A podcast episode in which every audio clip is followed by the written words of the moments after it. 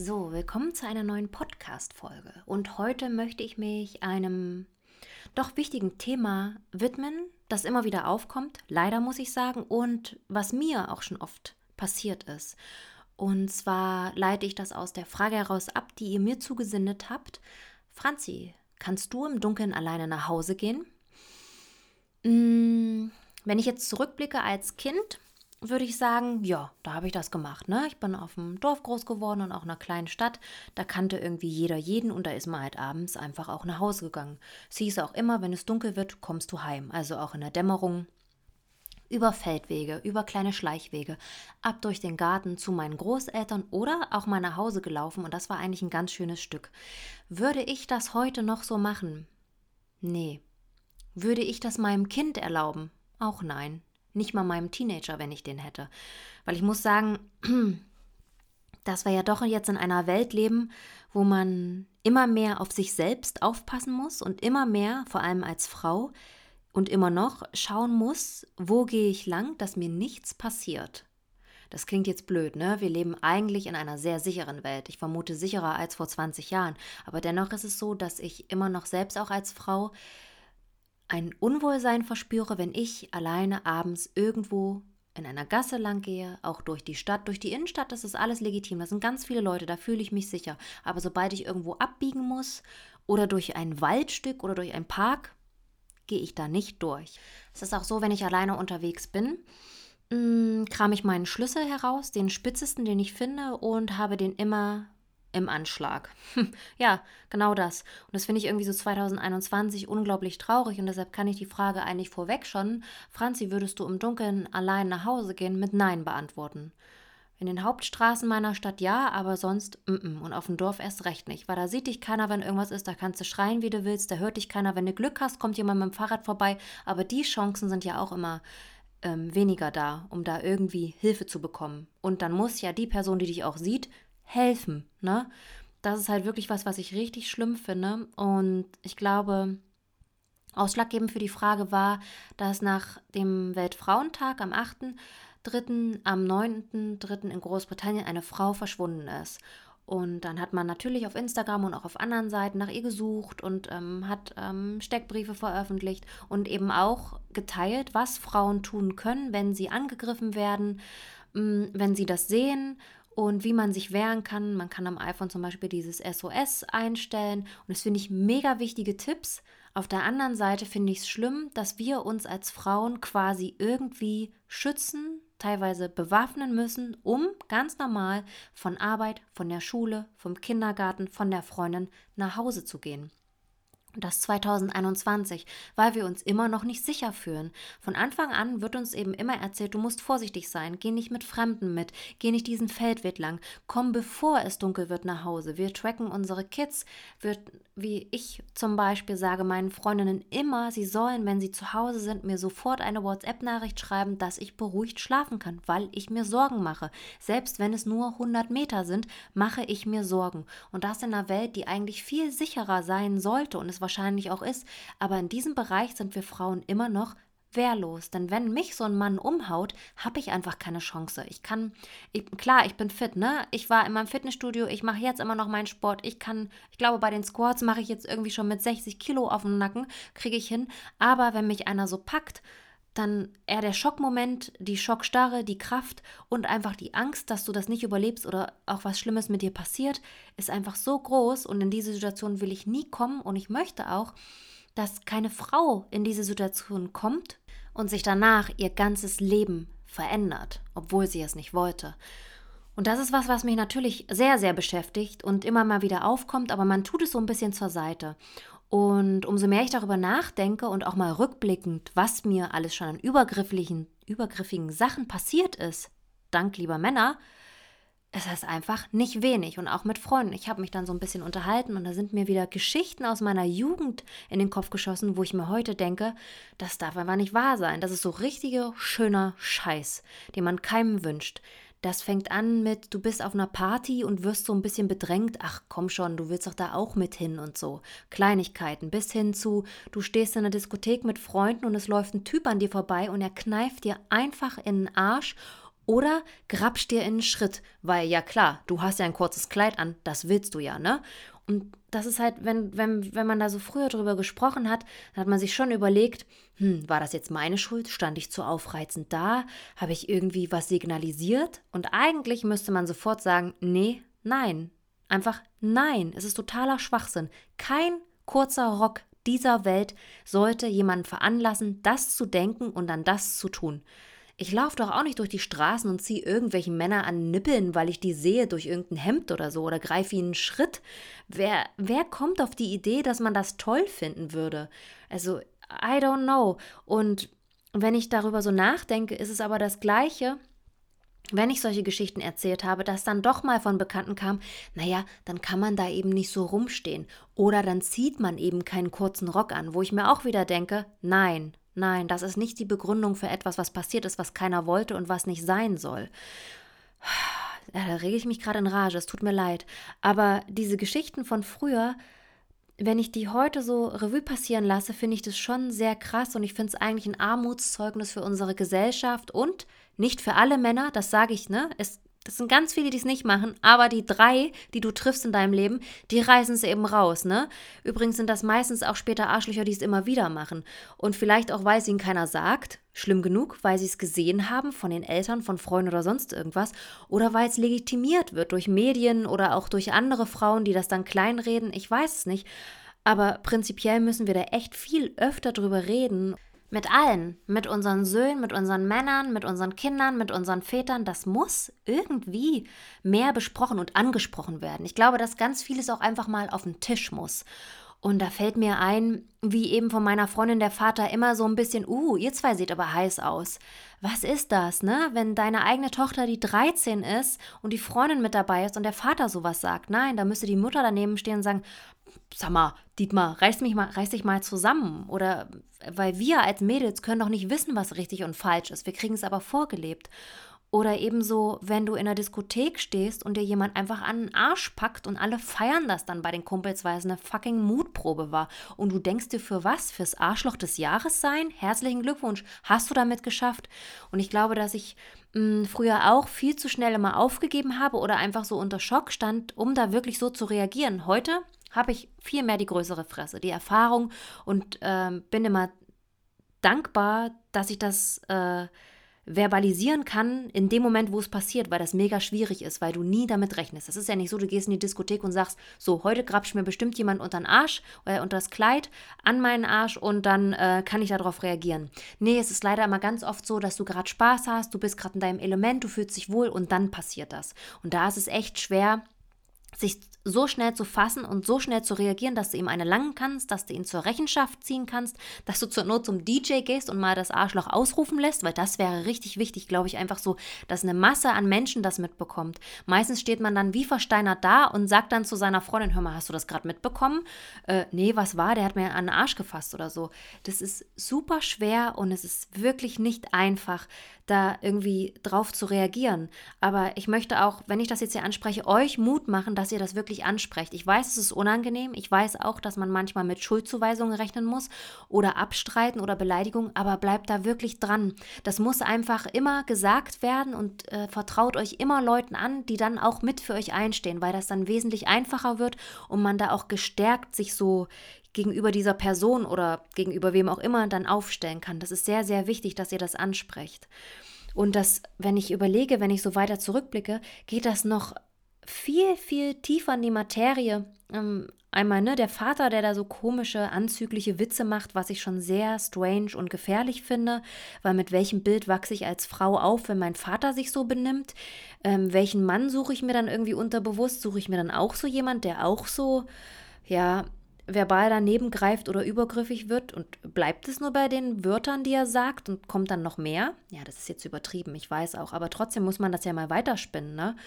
Und dann ist mir neulich auch noch ein krasses Ding eingefallen, was ich unglaublich verdrängt hatte. Und wenn meine Freundin jetzt den Podcast hört, ähm, das hat sie mir mal so erzählt nebenbei. Und damals war das wie, oh ja gut, dir ist ja nichts passiert. Aber wenn man das mal wirklich so wahrnimmt, hätte sie einfach jetzt nicht mehr da sein können.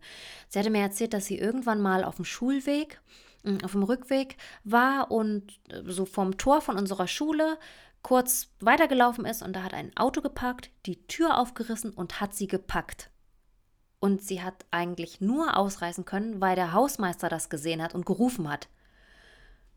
Na, dann ist er wieder schnell weg und abgehauen. Und das müsst ihr euch einfach überlegen. Das sind so krasse Sachen. Das ist ja nicht nur was Verbales, was ich touch dich mal kurz an, was beides auch schon sehr schlimm und übergriffig ist und was bei manchen Frauen ja auch ganz andere Sachen hervorrufen kann, was wir ja auch nicht wissen. Ne? Aber das war so ein Schockmoment, den ich erst jetzt so richtig verarbeite, wenn ich euch das hier im Podcast erzähle, wo ich denke, okay, meine liebste, beste, schönste, klügste Freundin würde vielleicht jetzt nicht mehr an meiner Seite sein oder hätte ganz dolle Probleme, sowas zu verarbeiten und wer weiß, was ihr passiert wäre, wo sie gelandet wäre, was er mit ihr gemacht hätte, ob sie das überlebt hätte und sie wäre einfach nicht mehr da. Und diese Vorstellung finde ich so schlimm.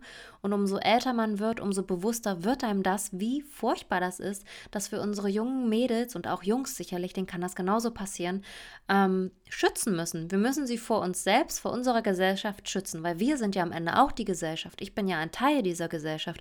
Und ich finde diese Vorstellung so krass und so traurig, dass ich das hier unbedingt als Podcast machen wollte, weil ich nicht verstehe, warum ich immer noch Angst haben muss, wenn ich abends das Haus verlasse, wenn ich joggen gehe, wenn ich äh, über die Straße laufe, wenn meine Freundin nach Hause geht, dass man echt immer so ganz unterschwellig denkt, na hoffentlich hat sie ein Pfefferspray mit dabei, hat sie vielleicht irgendeinen spitzen Gegenstand.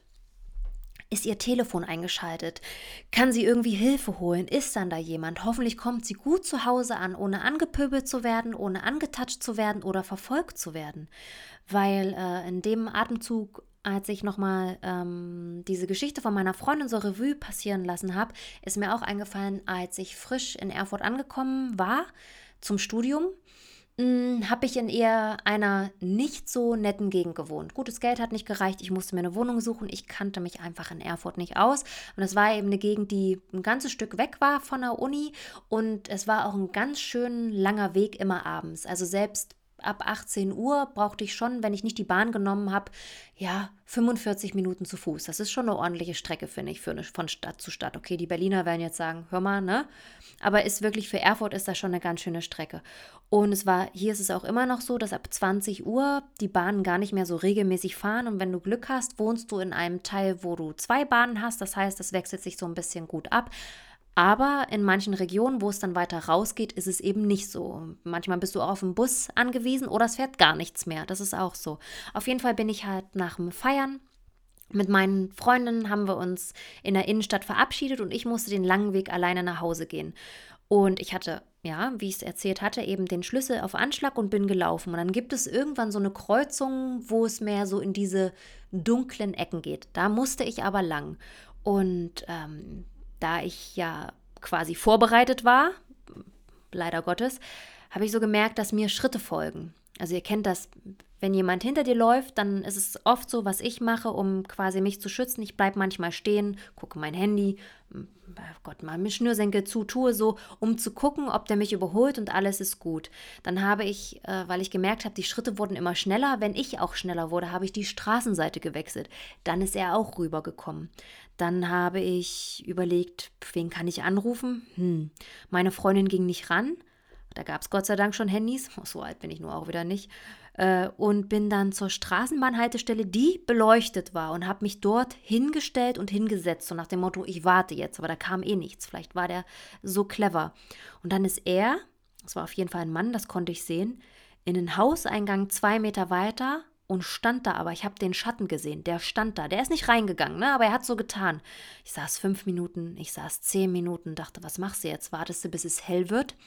Und dann bin ich so ein Stück vorgegangen und dann ist er sofort aus dem Hauseingang und wollte rüber zu mir. Und dann habe ich mich wieder in die Straßenbahnhaltestelle gesetzt und das hat er gemerkt und dann ist er erst weitergelaufen. Und dann habe ich wirklich 35 Minuten, das weiß ich noch wie heute, auf die Uhr geguckt und habe gewartet. Ich habe auf keine Bahn gewartet, ich habe auf keine anderen Menschen gewartet, ich habe nur darauf gewartet, dass er aufgibt. Das hat er Gott sei Dank und dann bin ich nochmal Schlängellinien und in eine andere Straße und sonst irgendwas, nur um an diesem einen Haus, wo er dann doch abgebogen ist, nicht vorbeizugehen, um ihn quasi so vorzuspielen, dass ich da nicht lang gehe. Und dann bin ich nach Hause gegangen. Und das werde ich, glaube ich, nie vergessen. Und ich werde auch nie das Gefühl vergessen, wie hilflos ich war, weil ich nicht wusste, was ich machen soll. Soll ich jetzt die Polizei rufen? Sitze ich jetzt da? Dann rufe ich die Polizei, dann ist er weg, dann lachen die mich vielleicht aus. Aber eigentlich ist es totaler Schwachsinn. Eigentlich muss man die Polizei rufen. Eigentlich muss man irgendwas tun, äh, um sich wieder sicher zu fühlen. Am schönsten wäre es natürlich, dass dieses Gefühl erst gar nicht aufkommt, dass es keine Männer gibt, die dir hinterherlaufen, dir etwas antun, dass es niemanden gibt, der dich vielleicht im Dunkeln überfällt, dass es niemanden geben wird, der dir wehtun wird, dass es niemanden geben wird, der dein Leben so verändert und du einfach keine Wahl hast und du musst dann damit leben und deine Umwelt eben auch.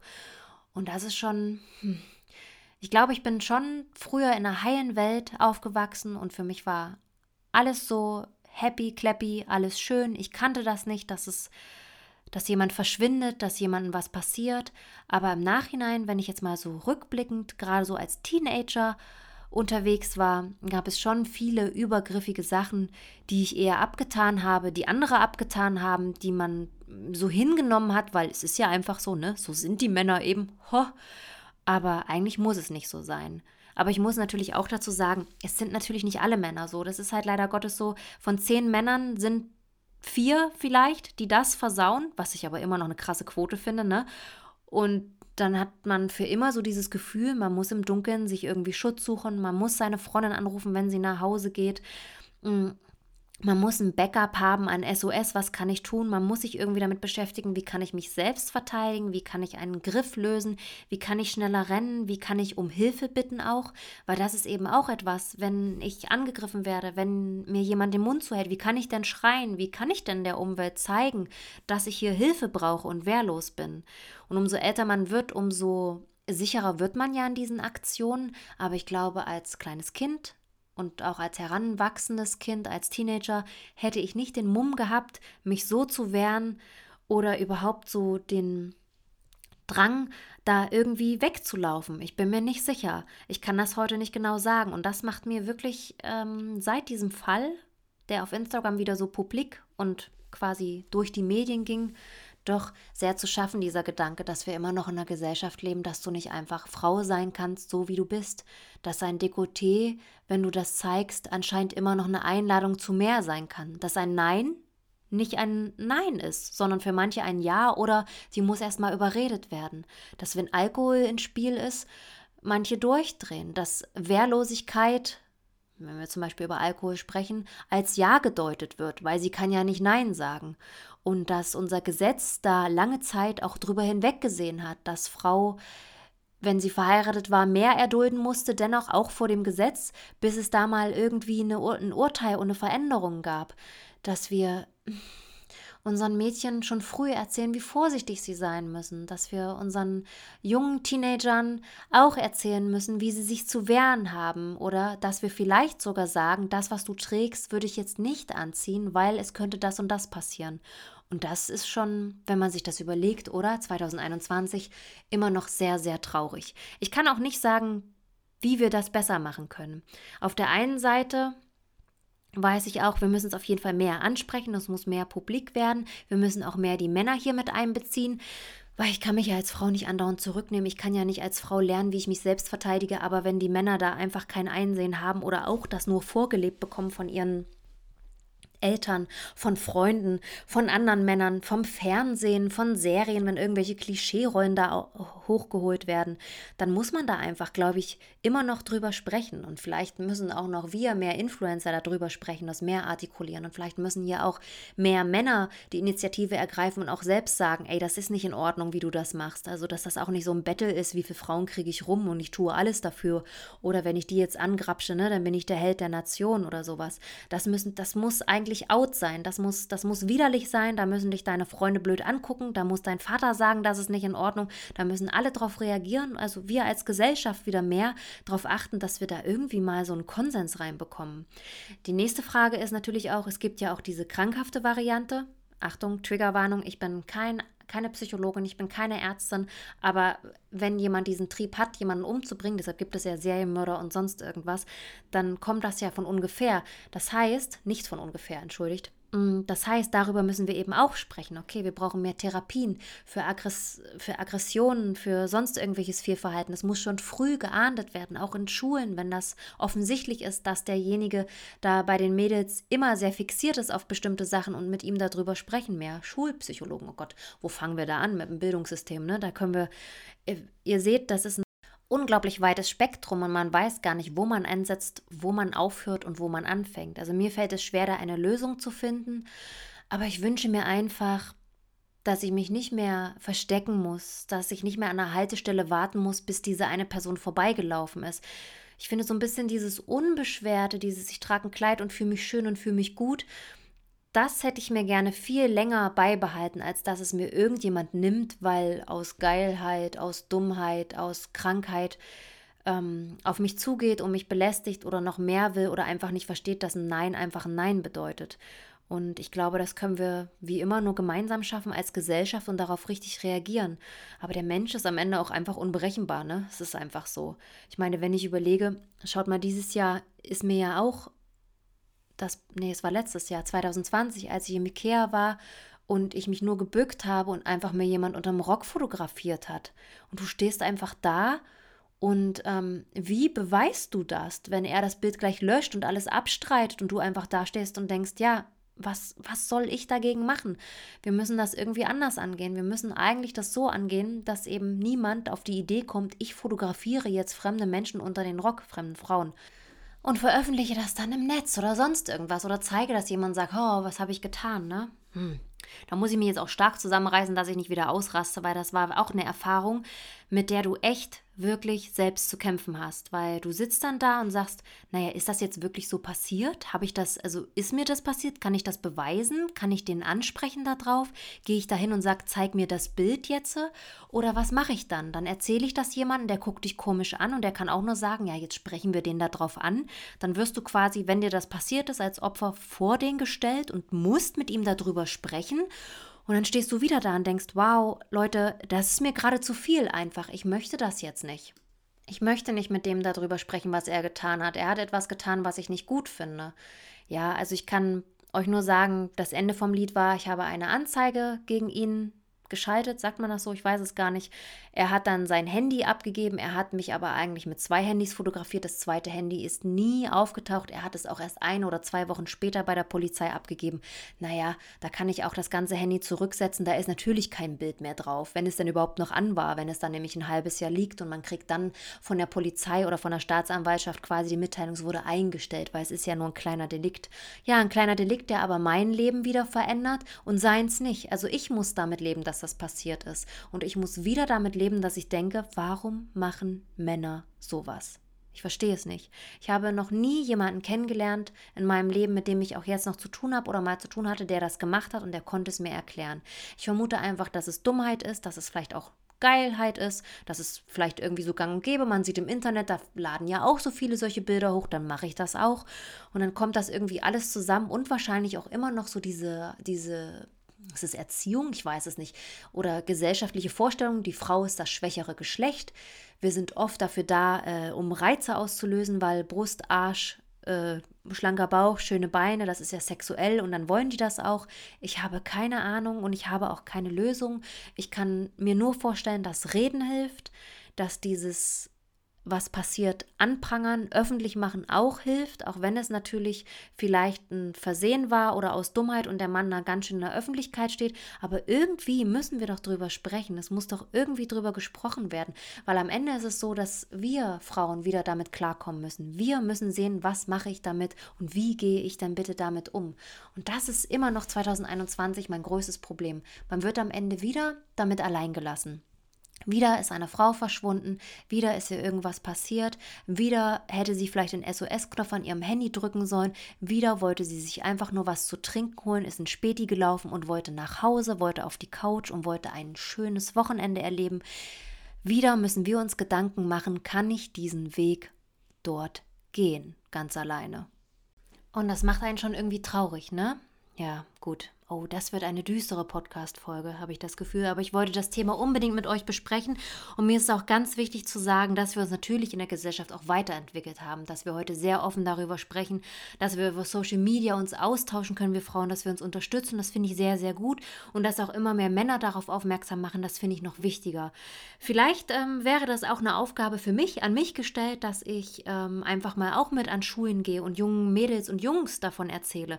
Oder auch ihr, wenn ihr Lehrerin seid oder Coaches für irgendwas, dass wir da irgendwie mehr machen können für die Gesellschaft. Das würde ich mir auf jeden Fall wünschen. Und ich glaube, dass ich jetzt nach knapp 30 Minuten euch hier mal entlasse aus meinem Podcast und hoffe, dass dieses Thema von mir etwas tiefer und besser angegangen wurde und dass ihr das nachvollziehen könnt, was mich da so bewegt hat, dieses Thema anzusprechen und dass wir alle dranbleiben, immer die Ohren und offen Augen halten, wenn jemand Hilfe braucht, augenscheinlich immer auch zweimal oder dreimal lieber nachfragen, anstatt wegzuschauen und auch wenn wir falsch lagen, einfach fragen, das ist nicht schlimm, aber das zeigt auch anderen Menschen, hey, da ist jemand, der sich für mich interessiert, auch wenn wir uns nicht kennen.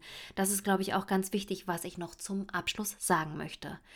So, und dann wünsche ich euch ein wunderbares Wochenende, Restwochenende. Es ist ja wahrscheinlich jetzt Samstagabend oder Sonntag, wenn ihr diesen Podcast hört. Ich freue mich wie immer über fünf Sterne plus Deluxe, einem wunderbaren persönlichen Kommentar. Gern folgt mir auch auf Spotify, weil das bringt auch meinen Podcast weiter und rankt ihn höher und dann hören ihn auch andere. Ja, und sonst bis zum nächsten Mal und schreibt mir gern eine Frage, was ihr gern wissen wollt und über was ich das nächste Mal sprechen soll.